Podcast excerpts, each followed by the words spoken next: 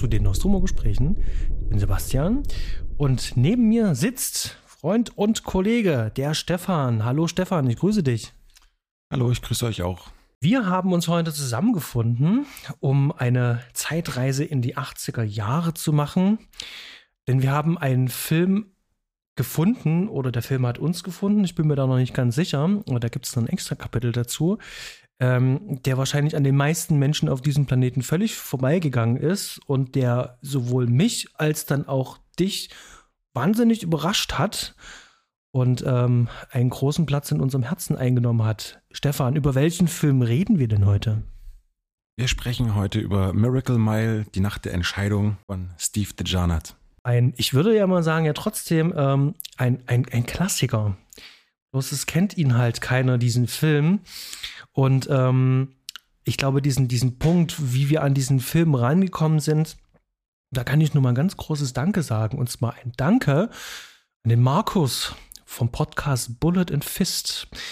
Ähm, die Kollegen vom Abspann-Podcast haben letztes Jahr zu ihrem Geburtstag aufgerufen. Wir machen hier so ein kleines äh, Battle. Ihr schickt uns mal einen Film mit, den ihr empfehlen würdet für einen Podcast.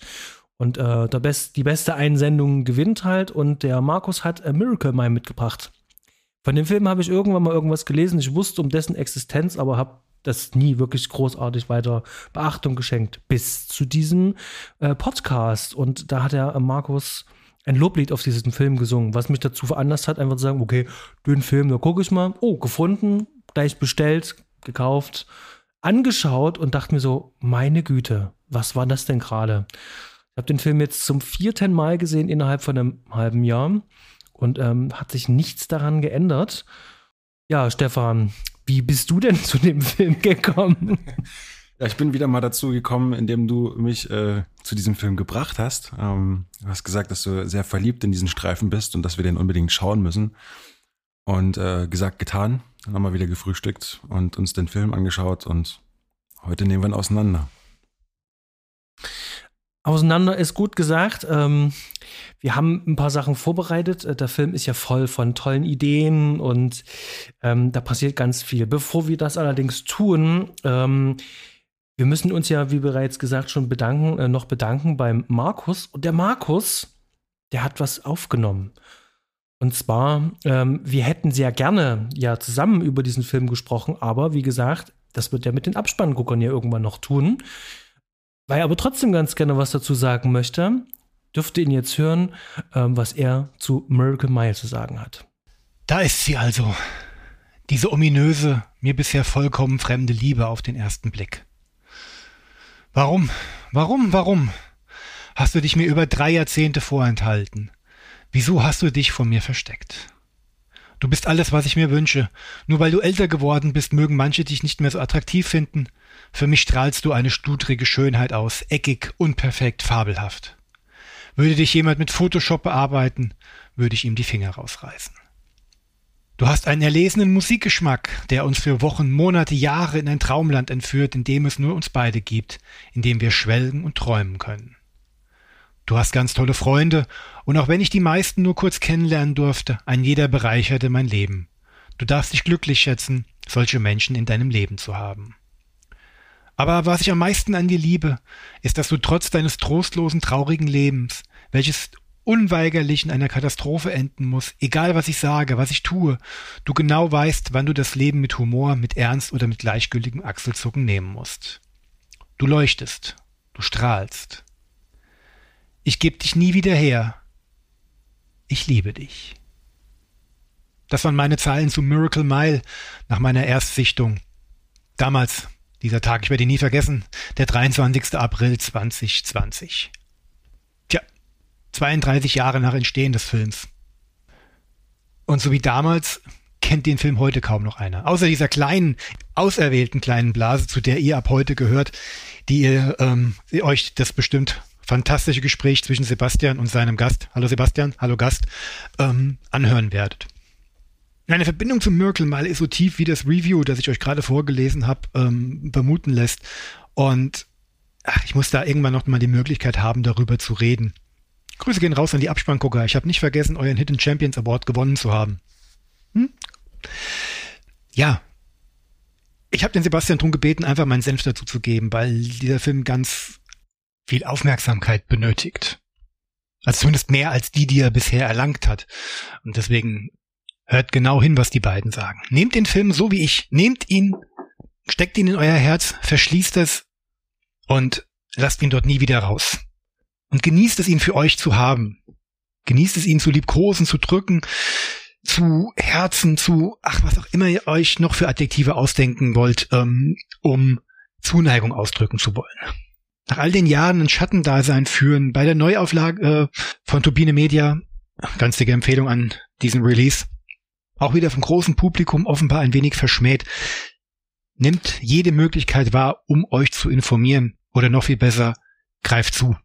Ich verspreche, selbst der skeptischste unter euch wird nicht unter mindestens interessant aus dem Film rausgehen. Aber hey, was mache ich hier überhaupt? Ich wollte einfach nur mal was dazu sagen. Die beiden Hauptdarsteller sollen wieder zu Wort kommen und ich freue mich drauf zu hören, was sie zu dem Film zu sagen haben. Bis dann, euer Markus von Bullet und Fist. Super, vielen Dank, lieber Markus. Ähm, ja, äh, das sind ja, das, also das ist ja äh, sehr persönlich, was du da jetzt gerade gesagt hast. Ähm, und ich glaube, so ging es uns auch beim Sehen. Der greift einen dann doch so, ähm, also der hat so ein paar Trigger ähm, ausgelöst bei mir und auch, auch bei dir, Stefan. Und ich glaube, wir können so langsam mal reingehen. Ähm, wir machen mal ganz kurz äh, die, die Hard Facts. Der Film ist von 1988 und geht auch 88 Minuten. Ähm, der ist von, wie bereits gesagt, äh, Steve DeJarnett. Und ähm, im Film spielt mit ähm, ziemlich viel so Creme de la Creme der 80er Jahre B-Prominenz, wie ich finde. Aber wir haben ja auch äh, ganz wunderbar die äh, Mare Rinningham, ähm, die die Julie spielt, und wir haben den Anthony Edwards, äh, der den Harry Vascello spielt. Wir haben Earl Bowen haben wir dabei. Wir haben die ähm, äh, Tasha Yam haben wir, ähm, äh, Denise Crosby haben wir, ähm, äh, ich habe es mir noch aufgeschrieben, der Kollege Brian Thompson, auch der spielt beim Terminator eine Punks am Anfang. Und der Film ist gespickt mit lauter äh, coolen Gastauftritten und kleinen ähm, äh, Darstellungen und es macht halt richtig Spaß, in diese, in diese Welt äh, reinzuschauen. Und ähm, ja, Film hat ein Seitenverhältnis von 1,85 zu 1, ist spherical gedreht, 35 Millimeter, ganz normal ähm, auf Film gedreht und ähm, sowas wie Kamera, Musik und so, da kommen wir auf jeden Fall noch zu sprechen. Das ist eine Hemdale-Produktion, auch die sind für Terminator verantwortlich. Stefan, du hast ähm, ein bisschen so den Fahrplan für die Besprechung heute ähm, vorbereitet. Dann Sag doch mal ganz kurz was dazu, wie wir heute über den Film sprechen werden. Ja, ähm, ich habe tatsächlich mal Lust gehabt, ähm, mit Karteikarte neben dem Film zu sitzen und das Ganze nochmal zu treaten. Vorher habe ich mir das äh, Making-of-Material angeschaut, habe mir die Interviews ähm, der Beteiligten angehört und angesehen und dann hatte ich einfach Lust, direkt mal jede Station äh, zu treaten und äh, wir gehen das wirklich jetzt exakt durch. Ich bin mir auch sicher, dass ich es hinkriege, gewisse schöne Sachen nicht zu spoilern, die man doch dann später noch erfahren sollte. Ähm, denn der Film macht einiges mit einem, so, der manipuliert einen gut eine ganze Weile. Und ja, ich würde sagen, ich fange mal mit dem Pitch an. Nur einen ganz kleinen Einschub und zwar, ich halte es jetzt mal genauso wie mit Stefan. Ähm, äh, als wir uns den Film angeschaut haben, habe ich nur gesagt, lies es dir bitte nicht durch, um was es geht. Wenn ihr nichts über den Film wisst, ist das gut und schaut ihn euch einfach an. Bestellt euch den Film. Die Filmempfehlung, die gibt's jetzt schon. Ja, das ist eine Filmempfehlung. Und ja, kauft euch diesen Film. Und ja, unterstützt ähm, die Filmemacher, indem ihr eine Kopie euch kauft. Der Film ist es wert. Und wenn euch der Film nicht gefallen sollte, schreibt uns bitte eine lange, ausführliche Mail, in der ihr uns begründet, warum. Aber jetzt Spaß beiseite. Ähm, bitte unbedingt, äh, wenn ihr den Film nicht kennt, Schaut ihn euch erst an und hört euch dann den Podcast an. Alles klar, jetzt aber. Ja, und wenn ihr den Film nicht mögt, dann könnt ihr ihn mir verkaufen. Schreibt mich einfach an, damit ich ihn weiter verteilen kann. Ja. In diesem Sinne, der Pitch, ähm, neun, noch 70 Minuten bis zum Ende der Welt. Wohin fließt du? Ähm, so viel wie Harry ist frisch verliebt auf dem Weg zu einem Date mit Freundin Julie, als er zufällig Zeuge eines schicksalhaften Anrufs wird. Es ist passiert. Entsetzt berichtet ein Soldat, dass der Atomkrieg ausgebrochen ist und die Raketen LA in etwa einer Stunde auslöschen werden. So beginnt das Ganze. hier vielleicht noch eine Randinformation. Es gibt eine, eine Version von diesem Film, die zehn Minuten kürzer ist. Da fehlt der komplette Anfang. Ähm, die muss wohl im Programmkinos in den 80ern gelaufen sein. Der Film fängt ja an in diesen äh, Teersümpfen da in L.E. und dieses Museum angeschlossen ist, wo sich Harry und ähm, wie heißt sie nochmal? Julie. Julie äh, auch kennenlernen. Und ich finde, da kommen wir dann auch zum Schluss hin. Ähm, der Film, der nimmt so einen schönen Bogen, fängt der ja an. Und äh, was auch spannend ist, der Film, der ist ja in so einer ähm, Ich-Erzählerform, ne, ist ja aus der Perspektive von, von Harry erzählt und fängt an mit sozusagen, er erzählt aus dem Jenseits offensichtlich heraus ähm, diese Geschichte. Und Achtung, der erste Spoiler, aber für die, die jetzt dran sind, dürfte es kein Spoiler sein, denn ihr habt ja den Film schon gesehen. Er ist ja schon tot zu dem Zeitpunkt, wo er das sagt.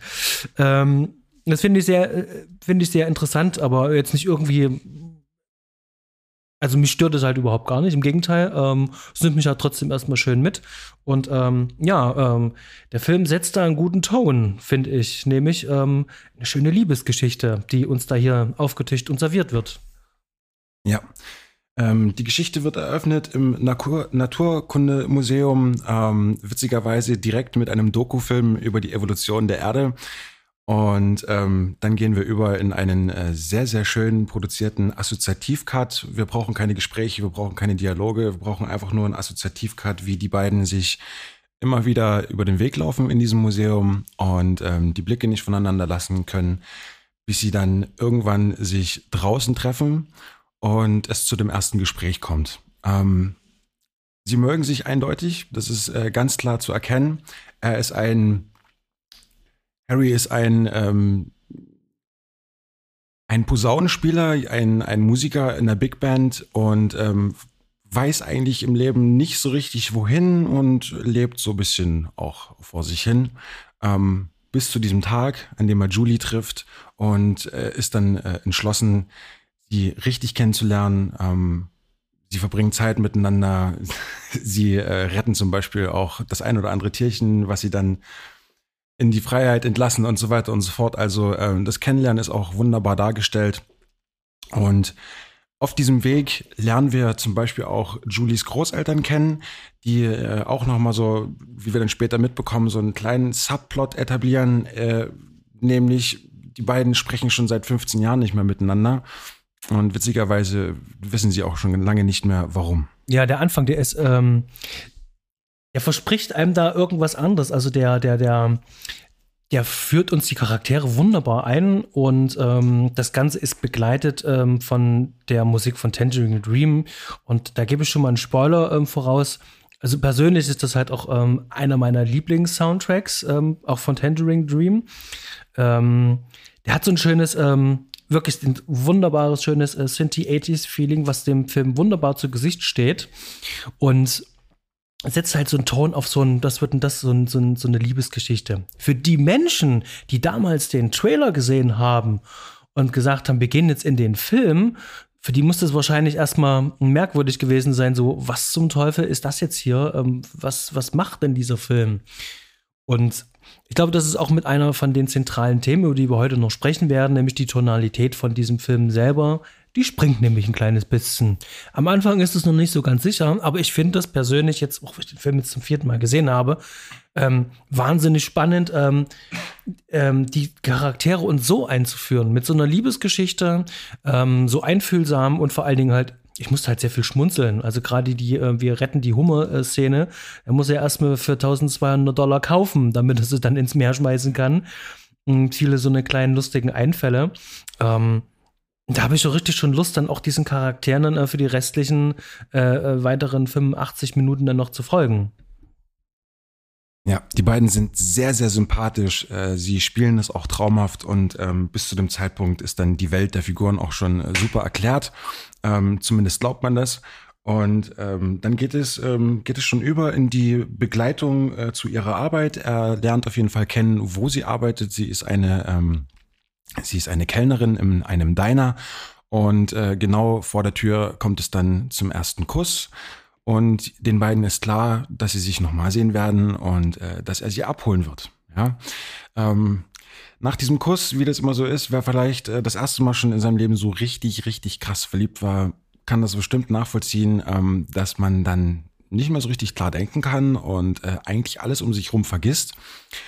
Denn genauso fühlt er sich auch. Er geht dann nach Hause und äh, er, raucht noch nicht mal mal seine Zigaretten richtig auf und so weiter und legt sich einfach ins Bett und durch so zwei, drei kleine Problemchen, die ich jetzt nicht spoilern möchte, ähm, verschläft, er, verschläft er das Date und bemerkt es dann, also einfach mal viereinhalb Stunden zu spät, äh, macht er sich auf den Weg und sagt auch noch so, hm, super Harry, du triffst die Frau deines Lebens und kommst auch nur viereinhalb Stunden zu spät. Also dieser Film hat auch schon so eine, einen wunderbaren Humor, der einfach so richtig liebreizend ist.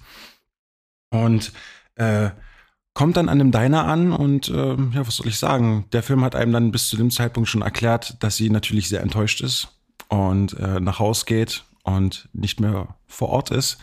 Er kommt da an, geht an die Telefonzelle vor dem Diner und äh, spricht ihr auf den AB, geht wieder rein ins Diner, geht raus ins Diner, weiß eigentlich überhaupt nicht, was er machen soll und dann kommt es zu diesem Anruf.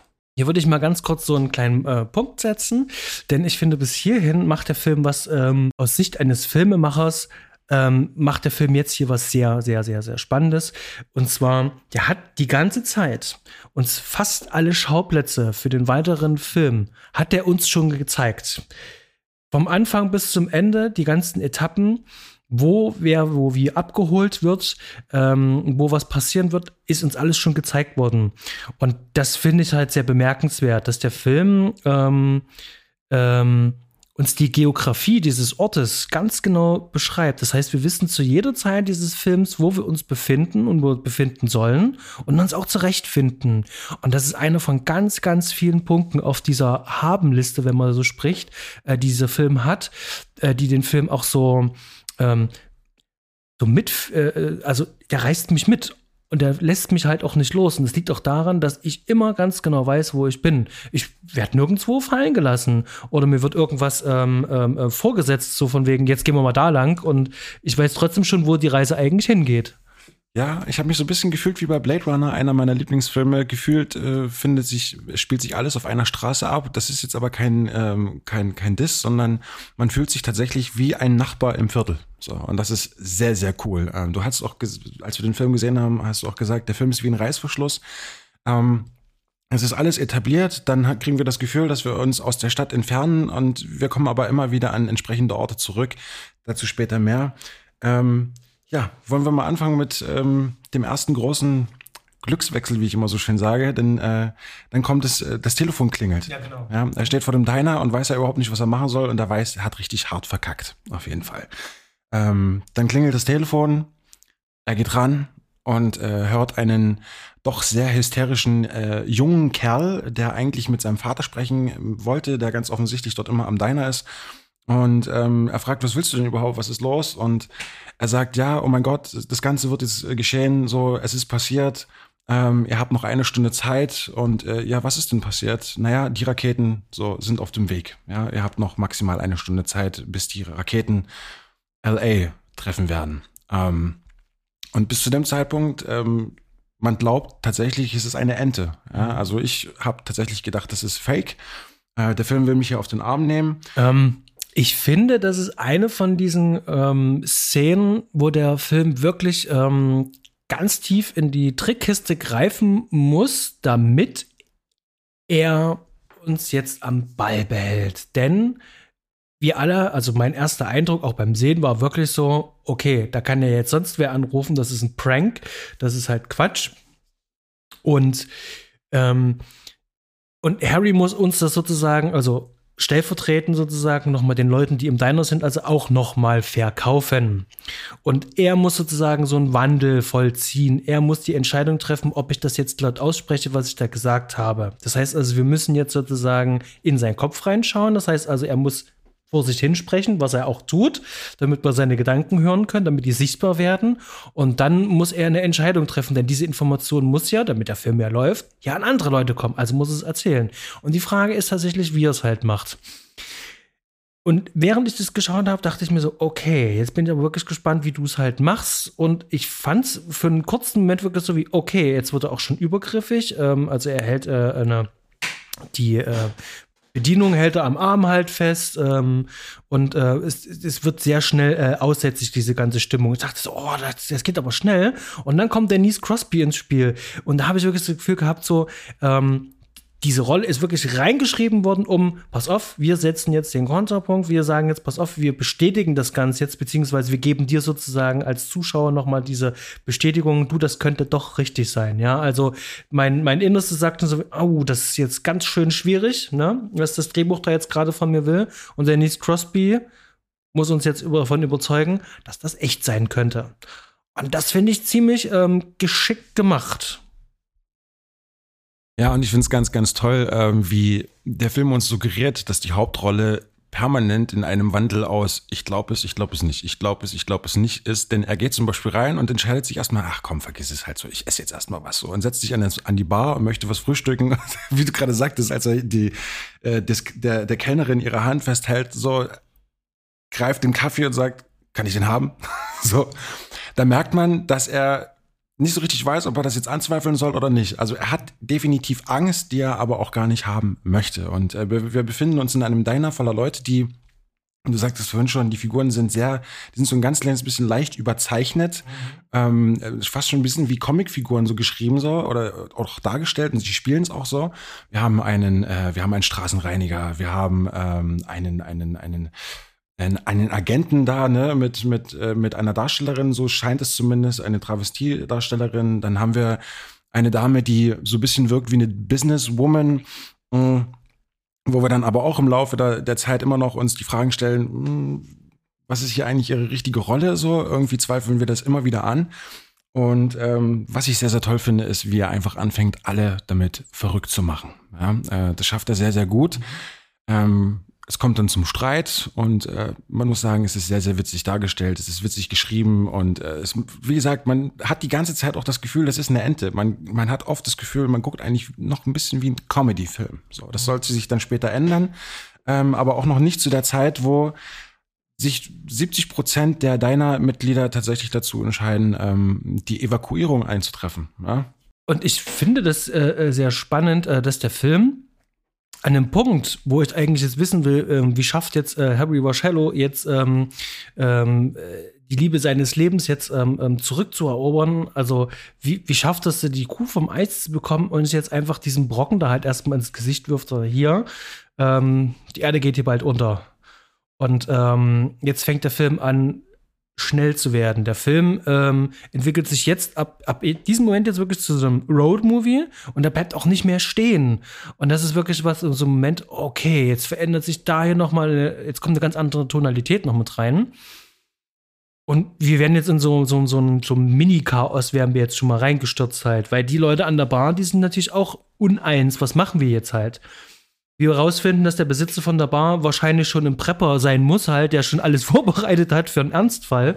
Ähm, wie du es auch vorhin zu einem Vorgespräch gesagt hast, auch ähm, äh, an, der, an, der, Tagesordnung sich ähm, über den Kalten Krieg zu unterhalten überall. Ähm, aber hier war das nicht so ausgeprägt, äh, diese ganzen Paranoia mit allem.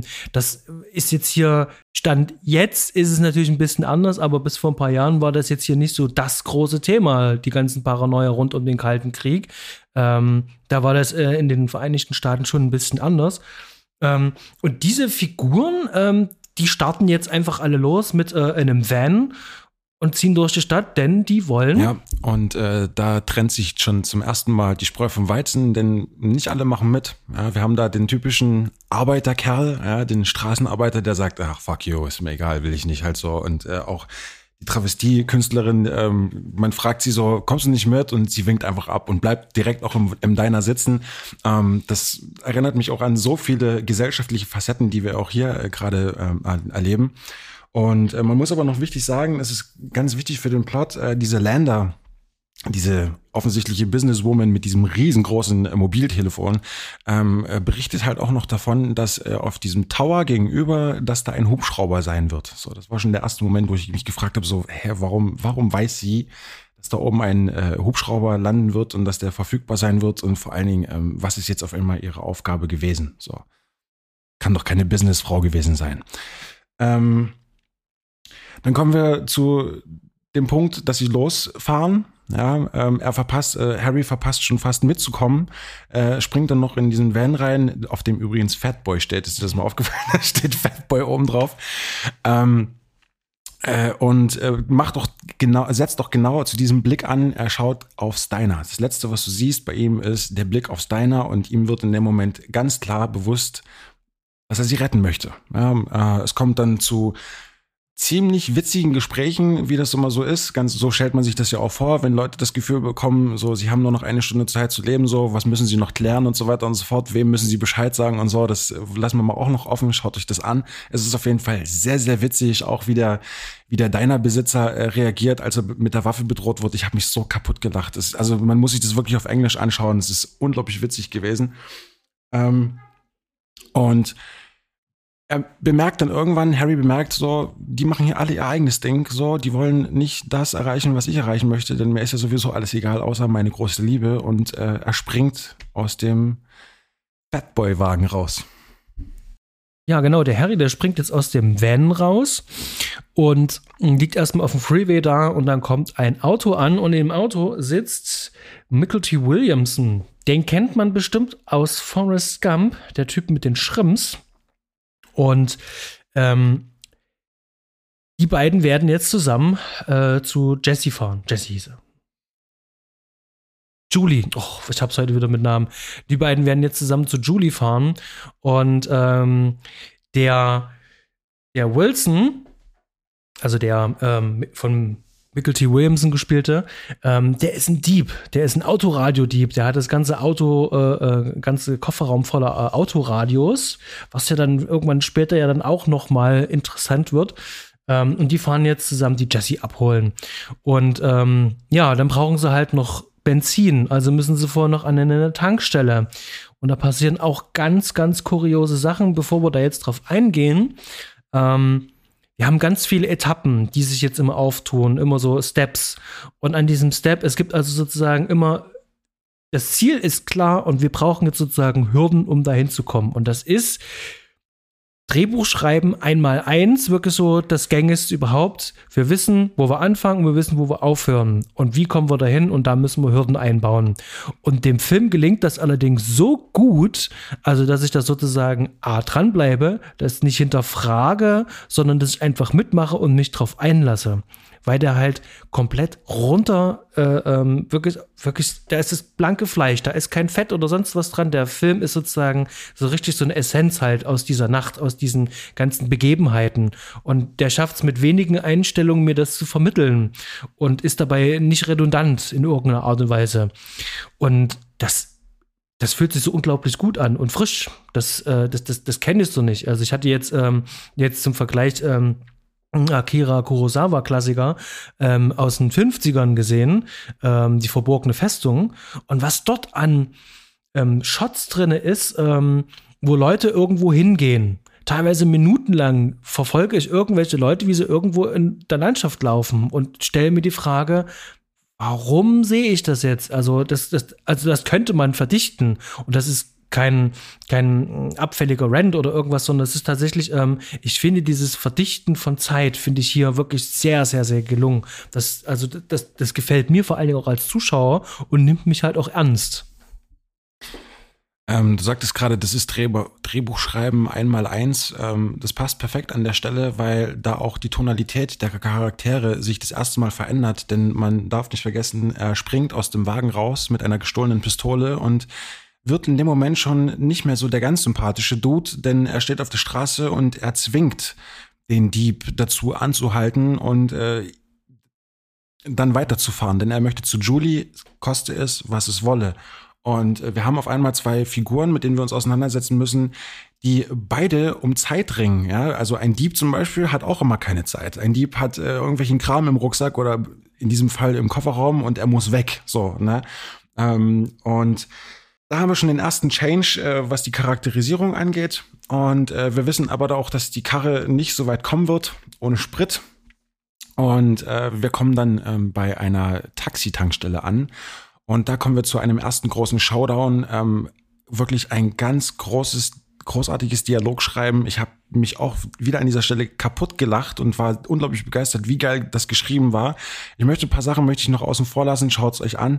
Ähm, aber es kommt auf jeden Fall zu einem sehr, sehr drastischen Glückswechsel. Also man sagt ja immer, Figuren wandern vom Glück ins Unglück, vom Unglück ins Glück, vom Glück ins Unglück und so weiter. Zumindest wünsche ich mir das bei einem guten Drehbuch. Und ähm, die beiden werden zu Gesuchten auf jeden Fall. Also die Szene eskaliert dermaßen, dass auch der Film das erste Mal wirklich eine richtig andere Stimmung anschlägt. Ja, äh, ich frage mich dann das erste Mal so, hm, das könnte vielleicht doch keine Ente sein. Mhm. Und das ist ganz offensichtlich doch nicht einfach nur ein Liebesfilm und es ist auch ganz offensichtlich doch nicht einfach nur ein Comedy-Film. Und ähm, gesagt, getan, sie schaffen es auf jeden Fall, die Karre voll zu tanken und äh, kommen bei dem Hochhaus an, in dem Julie wohnt. Mhm. Man muss auch sagen, äh, sie ist sehr, sehr, äh, sie ist auch sehr, sehr niedergeschlagen da angekommen und äh, hat sich ähm, mit, ja, etwas äh, pharmazeutischen Mitteln in den Schlaf versetzt, sag ich mal. Und pennt wie ein Stein. Das heißt, sie merkt sowieso nicht, wenn, wenn man klingelt und er rennt nach oben und holt sie raus. Ja, sie lebt bei ihrer Groß bei ihrer Großmutter und äh, da kommen wir eigentlich zu einem richtig schönen Kniff, mh, denn die beiden müssen ja dann weg und äh, er erklärt der Großmutter, was das Problem ist und die Großmutter erinnert sich da an jemanden. Genau, die möchte natürlich dann Kontakt mit ihrem ähm, Mann aufnehmen. Äh, das löst sich dann aber im weiteren Verlauf der Szene noch auf. Ähm, und es ist tatsächlich jetzt so, dass ähm, die Jessie gar nicht weiß, ähm, was jetzt Sache ist. Sie muss erstmal wach werden. Harry ähm, äh, entführt sie sozusagen, das heißt entführt, also er nimmt sie einfach mit durch das nächtliche LA mit so einem Einkaufswagen und im Hausflur steht aber schon der Opa. Ähm, das ist in dem Fall sozusagen ein schöner Zufall in diesem Film. Ähm, die beiden fallen sich in die Arme und ähm, sind beinahe eigentlich schon wieder aus dem Film halt raus. Die finden sich sozusagen einfach auch in dieser Nacht und zwar äh, unabhängig von diesem ähm, äh, drohenden Schicksal. Das kommt jetzt noch mit oben drauf. Das heißt also, für, also hier ist an der Stelle jetzt sozusagen ähm, der Film für die beiden hier beendet. Die haben sich jetzt sozusagen da in der Mitte des Films gefunden, da wo sich jetzt Harry und Jesse gerade finden. Denn ähm, wenn sie aufwacht, muss auch sie erstmal wissen, was da draußen los ist. Harry versucht sich dann noch ein bisschen bedeckt zu halten. Ich, das war so mein Eindruck des Films. Ähm, er möchte sie nicht gleich damit konfrontieren, denn auch wenn er das Wissen hatte, hätte er ganz gerne einfach so diese, diese unbeschwerte Liebe gerne irgendwie. Da will die nicht zerstören, nehme ich zumindest so wahr. Ähm, siehst du das auch so? Ich merke gerade, dass es an dem Punkt extrem gut funktioniert, denn wie du schon sagst, äh, er lässt sie auf jeden Fall im Unwissenden so. Sie soll nicht gleich wissen, dass sie eigentlich möglicherweise gleich tot sein wird. Und ähm, das sind ja alles so Dinge, ne, so wie zum Beispiel Beziehungen sind ja schwierig. Beziehungen bedarfen ja einer gewissen Pflege und äh, wenn man sich darauf einlässt, dann wird es nicht immer gut laufen. Und das Ganze wird in dem Moment einfach wunderbar gespiegelt von den Großeltern, die begriffen haben, hm, wir haben uns jetzt 15 Jahre lang irgendwie die Zeit verschwendet, indem wir nicht die Zeit miteinander verbracht haben. Und, ähm, und ja, wie du sagst, äh, sie verabschieden sich direkt aus dem Film, ja, indem sie auch sagen so, wir nutzen unsere letzte Zeit, wir, wir gehen Burger essen. Witzigerweise ins Diner. Und äh, dann kommen wir eigentlich auch, wie du schon sagtest, es ist ein unglaublich schnelles Pacing. Also man, äh, man hat das Gefühl, man schläft niemals ein, aber der Film rennt auch nicht. Ähm, der hat einfach ein richtig schön konstantes Pacing und dann sind wir eigentlich schon oben im Tower. Und wir haben Kurt Fuller. Äh, Kurt Fuller. Und Kurt Fuller, der hat, ähm, ich weiß nicht, wenn ich den schon sehe, ähm, das ist halt wirklich so ein Typ, den kennst du aus Ghostbusters zum Beispiel. Das, das ist so ein Typ, wenn ich den schon sehe, dann weiß ich ganz genau, okay, der wird jetzt eine super Overacting-Szene haben, was dann im Schluss dann auch noch passieren wird, aber der soll wohl sehr betrunken schon sein und ähm, ein bisschen so Businessman genervten spielen und Mm, das ist so einer von diesen Punkten, der verschiebt diese Tonalität von diesem Film, dieses Ernsthafte, was dem Film ja inne ist, ja, diese, diese ernsthafte Geschichte, verschiebt der. Und das ist einer von vielen Charakteren, die in diesem Film immer dafür sorgen, dass das so eine Auflockerung passiert. Ähm, die Großeltern zum Beispiel, diese Liebesgeschichte da einfach nur mit dazwischen. Das sind so viele kleine Punkte, die immer sagen, okay, wir wollen das jetzt nicht ganz so bitter nehmen, ja, sondern wir nehmen das gerne immer mit äh, einer Prise Humor. Und das ist für mich so ein Kern und Schlüssel dieses Films, dass der Film mit diesem ernsthaften Thema so spielend, so locker, fast schon liebevoll eigentlich umgeht und sagt, ja, dann nimm's doch bitte halt nicht ganz so ernst jetzt. Und wenn, selbst wenn alles so bedrohlich ist, ja, äh, ähm, dann nimm doch, äh, hab doch noch ein bisschen, nimm doch noch ein bisschen Humor. Was nützt du denn das, wenn du jetzt sozusagen mit äh, ernsthafter Miene sozusagen stirbst? Ähm, und dieses, dieses Gefühl, was er da vermittelt, mir die ganze Zeit halt, take it with a pinch of salt. Das, das macht mir so viel Spaß. Und Kurt Voller ist sozusagen eine von vielen Figuren, die genau das halt unterstreichen. Und ähm, das fetzt. Jetzt stellen die natürlich fest, wir haben einen Helikopter und ist alles da, was wir brauchen. Aber wir haben keinen Helikopterpilot. Und das ist so, wie ich es gerade schon gesagt habe. Ähm, wir haben jetzt sozusagen das Ziel, oh, verdammt, wir brauchen ein nächstes Ziel. Wir brauchen Helikopterpiloten und ähm, wir müssen wieder runtergehen in die Straßen und und vor allen Dingen ähm, haben wir an dem Punkt eine gewisse Doppelschichtigkeit, weil wie du schon sagst, äh, sein Over Overacting, also ich konnte mich da auch schon wieder komplett wegwerfen vor Lachen, so, weil er flucht auf eine großartig überzeichnete Art und Weise. Ähm, und man, man mag das gar nicht so richtig ernst nehmen, so, aber gleichzeitig stellt man auch, also man muss sich bewusst machen, an dem Punkt wird einem bewusst, okay, wir haben es ja gerade mit Landers Partnern zu tun. Aber da sind auch ganz, ganz abstruse Figuren mit bei, so die Waffen mit haben und irgendwelches Zeug durch die Gegend schleppen, was ganz offensichtlich auch gestohlen ist. Ähm, stehen massenhaft Sachen auf diesem Tower, die eigentlich überhaupt nicht in diesen Hubschrauber reinpassen. Also man zweifelt einfach so viele Sachen an und äh, man, man, man, man eröffnet in seinem Kopf an dem Punkt einfach so viele weitere Konfliktfelder. Ob die später dann geklärt werden oder nicht, wissen wir in dem Moment noch nicht, aber das ist so der Moment, wo ich auch gemerkt habe, es ist so cool, wie dieses Drehbuch einfach dich äh, immer am Ball hält. Und äh, ja, wir haben ein klassisches Problem. Wir brauchen einen Piloten. Und ähm, er macht sich auf den Weg und lässt wieder Julie zurück mit den Worten, vertrau mir einfach, ich liebe dich. Ja, und eigentlich bleibt sie in dem Moment eigentlich noch verwirrter zurück, als sie vorher schon war, weil, ja, wie auch du als Zuschauer, du weißt nicht, was hier los ist. Das ist ein sehr schöner Punkt, um mal ganz kurz über das Set-Design zu sprechen und die Ausstattung von dem Film. Ähm, der Film ist ja nicht, nicht, nicht jetzt, ich sag jetzt vorsichtig, ganz vorsichtig, mit vielen Anführungszeichen, ist ja jetzt nicht super perfekt, sondern hat viele kleine Imperfektionen.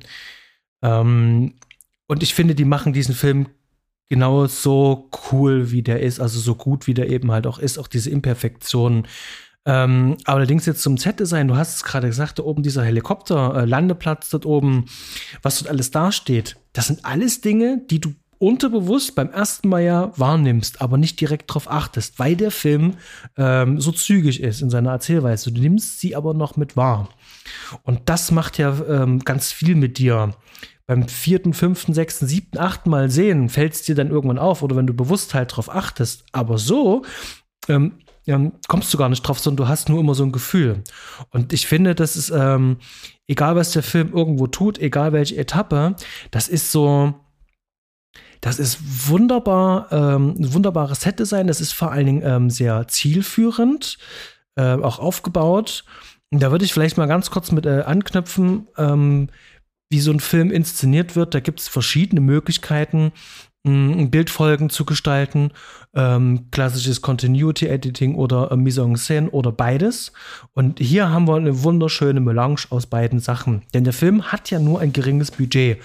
Der waren dreieinhalb Millionen irgendwas, was der gekostet hat. 3,7 hat ja leider auch nur ähm, 1,5 oder irgend sowas eingespielt, was schade ist. Ähm, nichtsdestotrotz ähm, holt der Film so viel für dieses Geld da halt raus, hat auch nur 20.000 für die Effekte und sowas. Und ähm, da brauchst du effizientes Filme machen. Du brauchst sozusagen ganz effektives Setdesign, dass du mit einer Einstellung mehr oder weniger schon alles überblicken kannst, weil ich die Kamera nicht ähm, fünf, sechs Mal neu aufstellen kann und die Szene neu ausleuchten kann. Und das siehst du diesen Film halt an. Der Film ist so konzipiert, dass ich an einem Set im besten Fall mit einer Kamera auf einer Steadicam zum Beispiel, was der Film sehr oft macht auch, ähm, fluid durch den Film gehen kann und die Schauspieler tracke. Das heißt also, wir haben so ein bisschen so wie eine riesengroße Theaterbühne haben wir, auf der wir uns frei bewegen und ähm, wir verfolgen die die ganze Zeit. Damit können wir die Lichtstimmung halt schon klar machen. Das spielt halt nachts. Da können wir halt ähm, das Licht vor allem auch äh, ähm, äh, artifiziell auch setzen, weil du hast mal Neonreklamen da, dann hast du mal ähm, äh, Sirenenlicht dort. Ähm, also man kann halt ganz viel halt machen in der Nacht. Also das ist auch natürlich eine coole Entscheidung, die den Film dann auch äh, positiv beeinflusst. Würdest du das tagsüber machen, würde der Film ganz anders aussehen, weil dann musst du ja das Sonnenlicht ja ähm, ähm, unter Kontrolle halten. Und nachts wirkt es halt auch besser, weil die Straßen sind halt auch leer. Und das ähm, das äh, fügt sich so wunderbar halt äh, alles so in diesen Gesamteindruck halt ein. Also diese ähm, aus produktionstechnischen Gründen heraus äh, betrachtet, diese ganzen Entscheidungen, die dann diesen Film kulmieren, finde ich hervorragend. Also das macht diesen Film so richtig special und unique. Und dieses Set-Design passt sich da wunderbar mit ein. Das ist toll und leitet ja dann eigentlich fast schon in die nächste Szene über, äh, wo wir dann äh, Brian Thompson dann als diesen Bodybuilder sehen und da sehen wir das schon an diesen Klamotten, das ist eine Zeitreise in die 80er. Die haben diese furchtbaren ähm, Klamotten da halt ein, aber es war zu dieser Zeit tatsächlich Mode und ähm, ähm, was soll ich sagen? Spannend. Ja, du hast mich ja auch gefragt, die, die, die machen Sport in der Nacht, ne? Und ich habe dich darauf hingewiesen, es gibt sehr viele Menschen, die in der Nacht Sport machen. Ähm, Nochmal, um zu, zu diesem Nachtthema zu kommen, äh, man sagte damals auch, wenn man das so in Cafés und Bibliotheken und so weiter besprochen hat, wie könnte denn das passieren? Man sagte immer so, ja, wenn, dann würde das in der Nacht passieren. Und ähm, das ist, das ist, das macht einfach, das zeichnet diese Cleverness des Drehbuchs einfach aus. Ne? Man hat einfach äh, so viele Faktoren um dieses geringe Budget halt herumgeschrieben und hat sie in dem Moment einfach perfekt ausgenutzt. Ähm, man, man arbeitet, du hast schon die Kamera angesprochen, man arbeitet äh, fast nur mit offenen Bildeinstellungen. Offen bedeutet lange Brennweite, ziemlich ähm, geringe Blendenzahl, ähm, vieles befindet sich in deiner Vorstellung. Und äh, das Gegenteil davon ist eine geschlossene Totale. Eine geschlossene Totale bedeutet, dass wir keinerlei Interpretationsraum haben. Eine Totale macht dir ganz klar, okay, das ist das Haus, das sind die Figuren. Wir können einfach nicht in unserem Kopf uns irgendwelche Dinge erdenken. Äh, und äh, das machen halt ähm, solche Filme wie dieser sehr, sehr gut. Sie wissen ganz genau, wann sie etwas nutzen und wann nicht. Ähm, wir haben zum Beispiel im Climax haben wir, glaube ich, zwei geschlossene Totalen. Der Rest wird immer schön mit Tracking-Shots auf der Steadicam und einer langen Brennweite abgebildet. Genau, und äh, der ähm, äh, Regisseur hat sich da hier für ähm, Theo van de Sande äh, entschieden, was hier sein ähm, amerikanisches Debüt ist. Und ähm, van de Sande, der hat hier so ein, ich sag mal so, einen schnörkellosen Stil hat er hier, der in, in gewissen, der ist so fast schon pragmatisch. Und ich bin kein großer Fan von dieser Art von Kameraführung, normalerweise. Das, äh, weil mich meistens eben halt nicht mit reinzieht und in meisten Fällen mir das Licht dann halt auch nicht gefällt. Siehe zum Beispiel Strange Days. Also da musste man, da musste man zum Beispiel auch eben halt ähm, Einschränkungen beim Licht machen und ich finde Licht mit eins der wichtigsten Sachen. Ich will nicht sagen, dass dieser Film schlecht beleuchtet ist, aber die Möglichkeiten, die hätte der Film eine Null hinten dran gehabt, an Licht möglich gewesen wären, ja, hätten den Film anders aussehen lassen, also nochmal eine zusätzliche Wertigkeit äh, äh, geben lassen. Jetzt wirkt der Film ein bisschen gritty, ein bisschen dirty. Das stört mich überhaupt nicht, im Gegenteil. Ähm, aber das passt auch zu der Tonalität schon wieder zu diesem Film, muss ich auch sagen. Ähm, aber die holen halt wirklich einfach das Maximale halt raus. Da ist so viel ähm, Guerilla-Filmmaking mit drinne. Das sind viele First Takes mit drinne. Und man sieht es eben halt auch. Ne? Das sind ähm, wir kommen später noch drauf, Straßenszenen dabei. Ähm, da siehst du auch das Set-Design. Du siehst auch, dass das jetzt Statisten sind, die gerade loslaufen. Und äh, du weißt ganz genau, ähm, das ist jetzt hier äh, artifiziell im Studio. Ähm, ich muss an der Stelle sagen, dass ich äh, die Steadicam-Arbeit äh, in vielen Punkten sehr, sehr liebe. Ähm, einfach weil es mich als Zuschauer zu einer aktiven Person macht, die zum Beispiel, ja, ihm zum Beispiel direkt an der Schulter klebt. Das ist so wie, als würde ich ihm hinterherrennen. Ja? Und äh, das ist einfach unglaublich kompakt, das ist unglaublich dynamisch, wie du schon sagtest, das sind halt äh, richtig schöne Tracking-Shots und äh, wir bewegen uns durch die Welt. Ich habe ein schönes Beispiel, äh, um das äh, zu, zu, veranschaulichen, um das zu verdeutlichen. Terminator 2 ist eigentlich ein sehr schönes Beispiel, der genau das macht, was hier dieser Film auch macht. Also er arbeitet ja auch mit Steadycams, der arbeitet mit äh, ähm, verrückten Kameraeinstellungen, äh, Positionen. Man hat aber die Möglichkeit, noch äh, das Licht ganz krass zu bündeln und zu setzen. Und dieser Film konnte es halt nicht, deswegen konnte er auch nur nachts da ähm, ähm, spielen. Und ich finde, es macht aber trotzdem so einen gewissen Reiz aus. Hatte ich schon gesagt, der Film wirkt wirklich sehr dirty, sehr gritty. Ähm, der hat so eine, so eine gewisse Grobkörnigkeit, hat er irgendwie äh, schon mit drinne. Ähm, das gibt mir halt wirklich eine ganze Menge. Wir gehen ein bisschen weiter. Wir gehen ins Fitnessstudio. Wir sind auf der Suche nach dem Helikopterpiloten. Ja, wir sind ja auch getrennt. Ähm, also Julie und äh, Harry sind ja voneinander getrennt. Und ähm, da sie allerdings auch auf dem Tower bemerkt hat, dass hier alles ein bisschen suspekt ist und äh, sie aber auch sehr am Zweifeln ist und sie hängt ganz offensichtlich auch an ihrem Leben, äh, kommt es zu dem nächsten Problem. Sie tut nicht, was er sagt. Ähm, sie bleibt nicht da oben, sondern ähm, sie macht sich selbst auf den Weg und sucht selbst einen Hubschrauberpiloten. Ähm, vorhin schon besprochen hatten, wir befinden uns gefühlt in einem Viertel. Ja, das heißt, äh, wir können uns nicht sonderlich verlieren. Ähm, Harry findet einen Hubschrauberpiloten ähm, und bemerkt auch, also ich muss mich nochmal auf den Weg machen. Ich kann eigentlich nicht direkt zum Hubschrauber, denn äh, ich muss Julie holen äh, und sie wird fast überfahren. Sie wird fast überfahren ähm, von einem äh, Polizeiwagen, der geradewegs in ein Schaufenster rast und äh, dort treffen wir dann jemanden wieder. Äh, du sagtest ja auch, dass der Film wie so ein Reißverschluss ist. Wir treffen dann immer mal wieder zwischendurch gewisse Personen wieder. Und ähm, wir machen eine, ein, ein Wiedertreffen mit dem, Wilson. mit dem Wilson, mit dem Dieb, ähm, der seine Schwester holen wollte.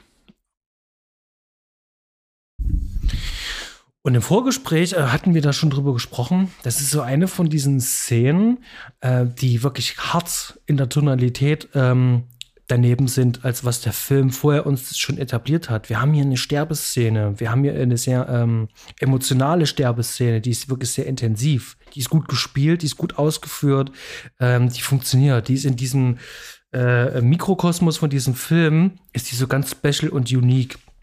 Und dieser Shift zwischen diesen ganzen Tonalitäten, was der Film mir die ganze Zeit macht, ja, also der, der, der, der, der, der, der macht mit dir wirklich so eine äh, Achterbahnfahrt. Ich habe mir ähm, nicht lange, äh, lange Gedanken machen müssen, wie dem Film das überhaupt gelingt, also dass das fu so funktioniert. Vorgespräch aber schon mal noch gesagt, ähm, Tangerine Dream ähm, sind hier der Kit für diesen Film. Ohne diesen Soundtrack, und das ist jetzt meine steile These, würde dieser Film so wie er ist, nicht funktionieren oder mit ähnlicher Musik, die A, genügend Fläche bietet. Also die Musik von Tangerine Dream hat ja viel Fläche.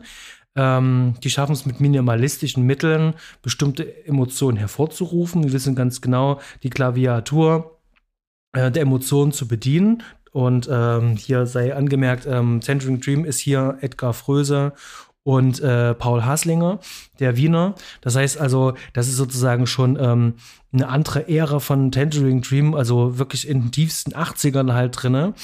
Ähm, und Paul Haslinger hat sich zum Beispiel auch an dem Stück Love on a Real Train von Risky Business auch äh, orientiert. Das heißt also, man wusste schon ganz genau, oder wahrscheinlich der Regisseur, ich hätte gerne hier so ein Motiv, was so klingt wie ähm, das. Und dann hat man sozusagen einen Song halt äh, drumherum gebaut. Ähm, die Rede ist von dem Stück Running Out of Time, was ich auch so dieses Kernstück dieses Films halt ähm, auch äh, wahrnehme. Wird ja dreimal wiederholt im Film. Und das ist halt äh, remarkable. Ich habe es jetzt vorher vor dem äh, vor dem Podcast aufnehmen. Ich habe den Soundtext nochmal gehört und das ist wirklich so ein, ach, das, das ist auch toll. Das, das nimmt einen halt mit und das hat so eine, so eine schöne Wärme und Melancholie und so ein, verleitet einen auch zum Träumen. Und das passt wunderbar halt rein und auch die anderen Themen von diesem ganzen Film, ähm, egal ob Verfolgungsjagd oder ähm, in eine nachdenkliche Szene, schafft es der Film mit der Musik, da äh, den, die richtige, äh, den richtigen Ton halt auch zu treffen, dass wir dran kleben bleiben. Und das, äh, das finde ich spannend. Ich weiß nicht, wie siehst du das?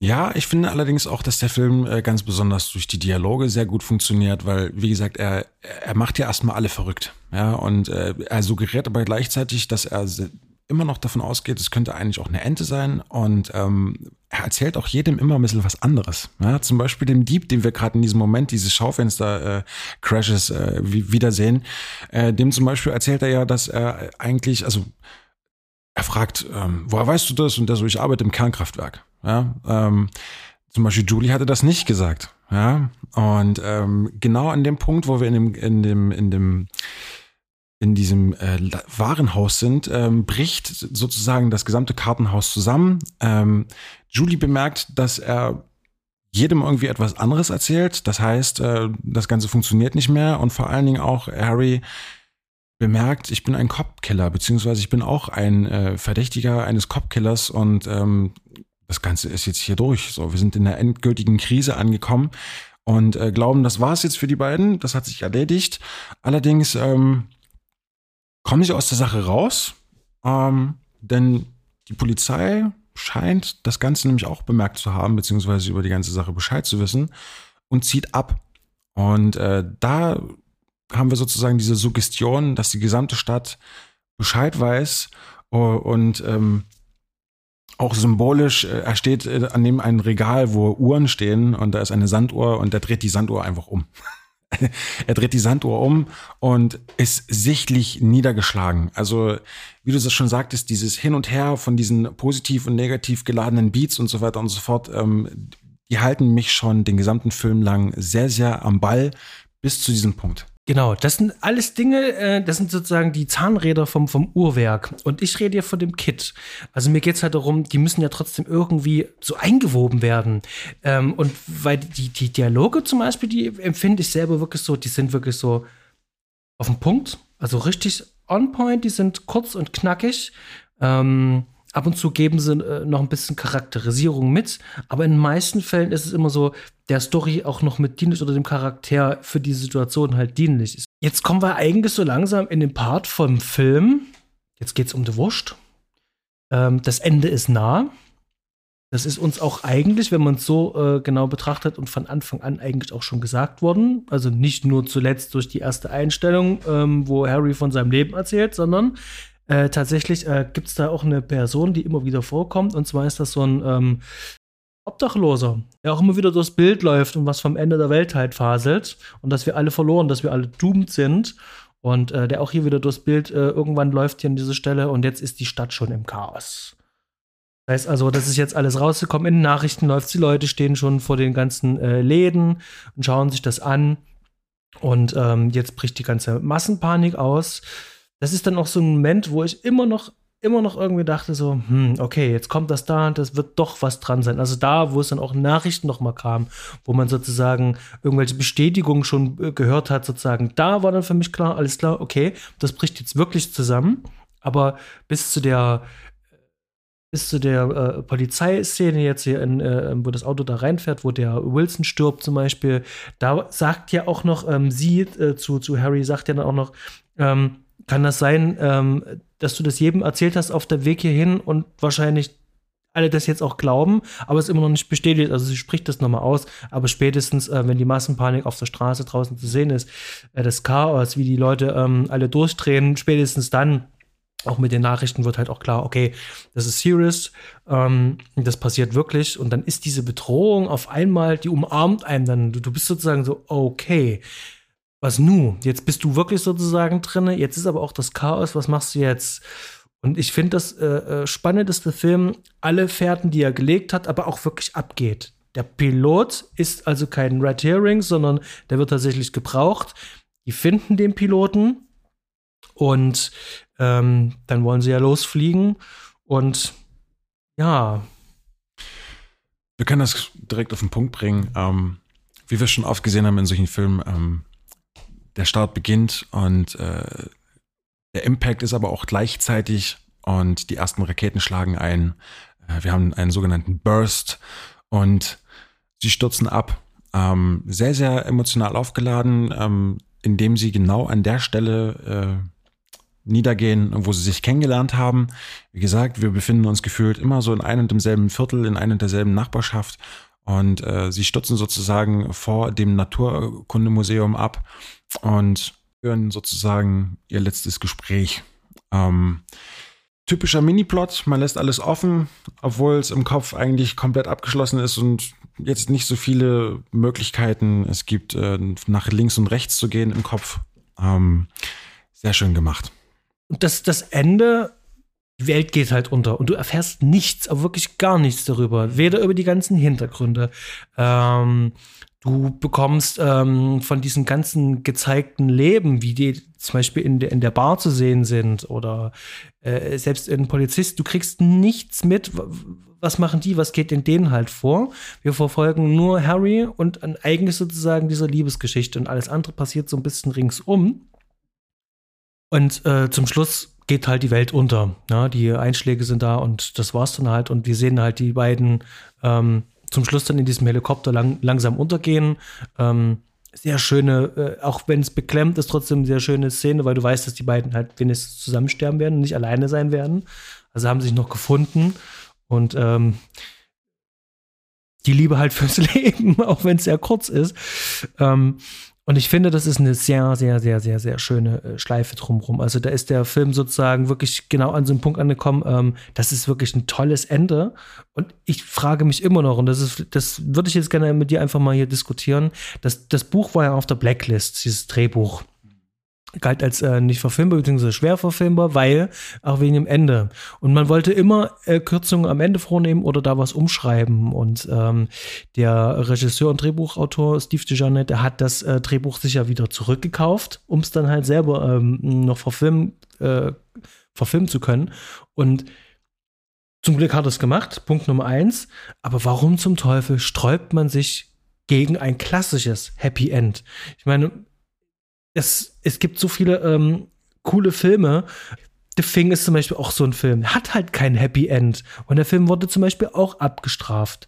Und ähm, wenn man sich den Originalcut von Blade Runner anschaut, auch der hat ja so gesehen kein Happy End. Und der war auch kein. Ich habe auch das Gefühl, dass es auch vieles auch von, von, von Studioseiten halt da aber schon in die Richtung gelenkt wird, dass man sagt, wir müssen das Marketing klar festlegen. Ähm, und da hat man einfach Angst sozusagen, sein. Ähm, äh, Publikum dazu verschrecken. Und ich nehme das immer mit wahr, ich nehme mein Publikum nicht ernst. Also ich empfinde das genau gegenteilig. Ich, ich glaube, also man hat zu dem Zeitpunkt auch einfach nicht verstanden, ähm, dass es eigentlich ein schöner Pitch ist, zu sagen, das Drehbuch sagt ja mit diesem Ende so, es endet da, wo es beginnt. Ja?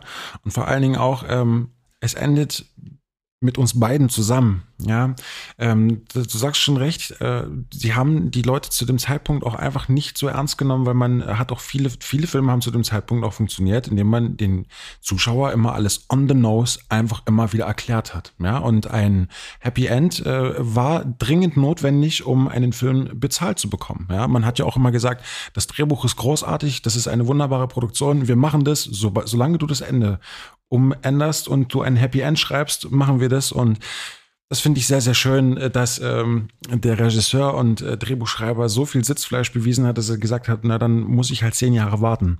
Heute funktioniert das besser, auf jeden Fall. Heute kann man ja gefühlt irgendwie alles machen. Und ähm, ja, in dieser Hinsicht, ähm, ich bin mir ziemlich sicher, dass wenn Leute da auch nicht richtig hinschauen, ja, dann äh, würden sie sagen so, ja, das Ende enttäuscht mich gerade und so weiter und so fort. Aber ich finde es in diesem äh, Sinne sozusagen perfekt, weil das Ganze ja auch eine Metapher ist. Und ähm, ja, ganz offensichtlich war das zu der Zeit einfach nicht vermarktbar. Mhm. Der Film, der, der, der spielt mit mir als Zuschauer mit dieser allgemeinen Frage, was würde ich denn in so einer äh, Nacht tun? Und das Witzige ist aber, wenn du, während du den Film schaust, bekommst du die Zeit gar nicht. Du hast gar keine Zeit, darüber nachzudenken. Du musst jetzt auch mit schnell entscheiden, du musst jetzt schnell auch denken, du musst jetzt mitkommen. Und der Film muss sich da ein bisschen führen. Und der Film macht eigentlich alles Richtige. Also es gab wirklich nur zwei äh, Szenen, wo ich mir das Gefühl hatte, okay, ähm, das muss ich dir jetzt glauben, lieber Film. Mal gucken, was du jetzt mit mir machst. Das ist die Szene im Café am Anfang zum Beispiel. Da hat es Denise Crosby erst rausgerissen und danach wurde es chaotisch. Ich gedacht, oh, schwierig, bis er dann Wilson halt kennenlernt, wo ich dachte, okay, der Film fängt sich jetzt langsam wieder. Und ansonsten gelingt dem Film das wirklich wunderbar, mich da erstmal mit auf die Reise zu nehmen hinterher, nachdem dieser Film ähm, äh, vorbei ist, dann fängt er an mit Wirken. Und ähm, ich möchte mal an der Stelle ähm, mal den, den Edgar Fröse von Tangerine Dream einfach mal zitieren, ähm, der halt auch sagt, ähm, so, ein, so ein Musikstück und in dem Fall hier auch ein Film, ähm, den nimmst du wahr und erst später sackt das dann alles nach. Und dann fängst du an, sozusagen Erinnerungen da miteinander zu verknüpfen mit Emotionen. Ne? Ähm, und dann fängst du an, das Ganze besser zu verstehen. Erst im Nachgang. Nicht während du siehst. Während du siehst, bist du sozusagen da voll drinne. Und genau das macht dieser Film. Der nimmt mich mit und dann zum Schluss kann ich dann, wenn der vorbei ist, wirklich richtig, okay, was würde ich da machen an der Stelle? Was würde jetzt hier passieren?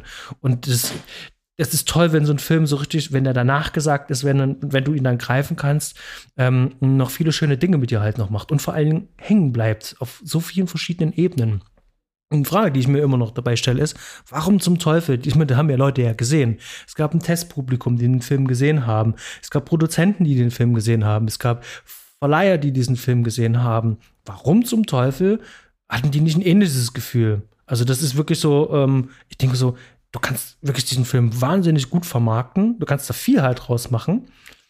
Ähm, aber dieses, ähm, wir müssen das als Actionfilm verkaufen, so ein bisschen. Habe ich nicht verstanden. Also, wenn man sich so einige Trailer anschaut, die so ein bisschen so auf so Thriller mit ein bisschen Action, so, äh, das habe ich nicht verstanden.